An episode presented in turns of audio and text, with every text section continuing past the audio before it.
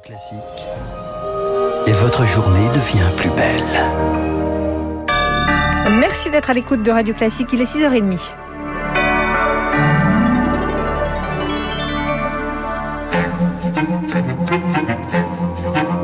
La matinale de Radio Classique avec Aurélie Blonde. Et Charles Bonner pour le journal à la une ce matin. Charles, l'Europe se réunit à Versailles aujourd'hui et demain. Un sommet pour réagir au retour de la guerre en Europe. Dîner ce soir pour marquer l'unité entre pays membres, l'indépendance énergétique et ressortir le serpent de mer de la défense européenne. Des décennies qu'on en parle, mais un accord n'a jamais été aussi proche selon Pascal Joannin. Elle est la directrice de la Fondation Robert Schuman. C'est une prise de conscience que nous devons aussi être davantage indépendants. Vous avez par exemple l'Allemagne qui, le 27 février, a eu une réunion au Bundestag avec un changement conceptuel radical de l'emploi des forces et de la défense.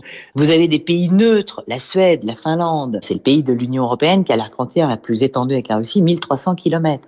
Compte tenu des attaques russes, ils se disent, bon, euh, on n'est pas dans l'OTAN, mais on pourrait changer de posture euh, si jamais c'était nécessaire. Il ne faut pas voir ça comme quelque chose qui va être euh, le début d'une armée européenne, mais c'est quelque chose de nouveau. Un propos recueilli par Victoire Fort. Autre sujet abordé, la demande d'adhésion de l'Ukraine à l'Union européenne. Le dossier ne devrait pas tellement avancer sur le fond en raison de la longueur du processus. Et pendant ce temps, le financement s'organise. Le FMI débloque une aide d'urgence d'un milliard 400 millions de dollars. Et aux États-Unis, la Chambre des représentants a validé cette nuit un nouveau budget fédéral qui comprend un plan de soutien de 14 milliards de dollars pour l'Ukraine. Les Américains ont également redéployé des deux batteries antiaériennes en Pologne. Une position d'équilibriste entre soutien et prudence pour éviter un conflit majeur. Une position héritée de la guerre froide selon Annick Cizel, enseignante chercheuse à la Sorbonne Nouvelle. L'une des leçons de la guerre froide, c'est que pendant 70 ans, malgré l'hostilité, cette guerre-là n'a pas eu lieu. En 1945, les États-Unis avaient la bombe. En 1949, les Soviétiques avaient la bombe. Et à partir de là, on ne pouvait adopter qu'une posture de dissuasion. Ça ne veut pas dire que les États-Unis ne sont pas à la manœuvre. Ils le sont. Ça veut juste dire qu'ils essayent absolument d'éviter une conflagration au sujet de l'Europe. À l'image de cette volonté d'éviter une conflagration, les États-Unis rejettent définitivement la proposition de recevoir des avions polonais de fabrication soviétique, les fameux MiG-29, et de les fournir eux-mêmes à l'Ukraine. Pour le moment, les, les Occidentaux préfèrent fournir des armes légères, Augustin Lefebvre. La question centrale est de savoir comment livrer des avions à Kiev sans provoquer une réaction de Moscou qui parlait hier de scénarios potentiellement dangereux. Le risque est d'être considéré comme co-belligérant, que veulent à tout prix éviter les Occidentaux, selon le général Jérôme Pellistrandi, rédacteur en chef de la revue Défense nationale. On peut comprendre le discours du président Zelensky euh, demandant plus, mais il faut souligner que l'un des soucis majeurs de l'OTAN, c'est d'éviter de rentrer en confrontation armée avec euh, la Russie. L'équation est aussi compliquée par le fait que seuls des avions de chasse soviétiques, comme les MiG-29 polonais, peuvent être livrés aux Ukrainiens. Leurs pilotes ne connaissent pas les appareils occidentaux. Alors il faut peut-être réfléchir à une autre solution pour le général Jean-Paul Paloméros, ancien chef d'état-major de l'armée de l'air. Je suis pas bien certain que ces avions pourraient servir dans les médias. C'est quand même pas simple. Quoi.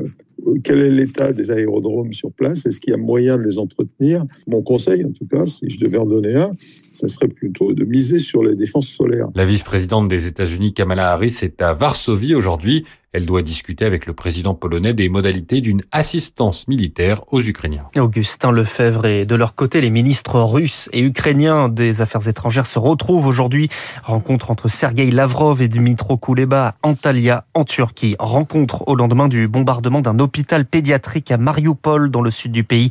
17 personnes blessées. Le président ukrainien Volodymyr Zelensky dénonce un crime de guerre. En France, ce conflit semble affecter la campagne présidentielle. Les autres débats peinent à exister. Les regards sont tournés à l'Est et l'abstention pourrait en profiter au risque de pénaliser certains candidats, selon le politologue Tristan Haute ça va non seulement aggraver l'abstention, et ça risque d'aggraver les inégalités sociales de participation.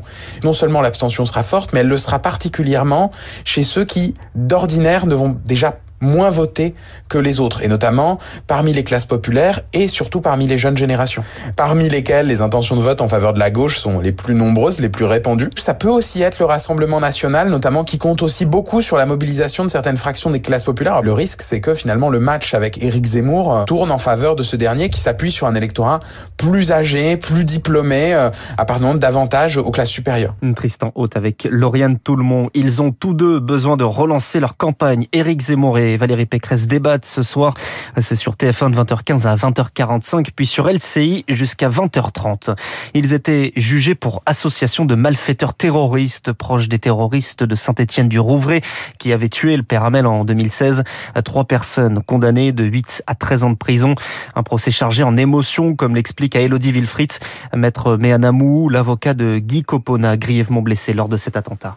Les clients estiment que la justice a été rendue, mais surtout, il y a un message d'espoir de la famille par rapport aux accusés. Monsieur Coponnet était dans une dimension de fraternité en leur disant qu'ils ont la vie devant eux, l'islamisme radical doit être derrière eux. Cette audience, je crois que c'est une élévation de la justice. En fin d'audience, les victimes sont allées voir les accusés qui étaient encore dans leur box. Ils se sont pris dans les bras, victimes et accusés. C'était un moment qu'on ne rencontre jamais dans les cours d'assises.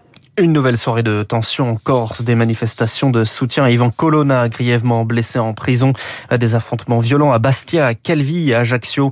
Au moins 40 blessés dénombrés, on y revient dans le journal de 7h30. Et puis on termine avec du sport et une nouvelle désillusion pour le Paris Saint-Germain. Une troisième élimination en huitième de finale en 5 ans, cette fois-ci contre le Real Madrid, défaite 3-1 avec un triplé de Karim Benzema de son côté. Lyon l'emporte face au FC Porto 1-0 en huitième de finale aller de Ligue Europa. Merci Charles Bonner. Prochain journal à 7h avec Lucille Bréau, 6h36 sur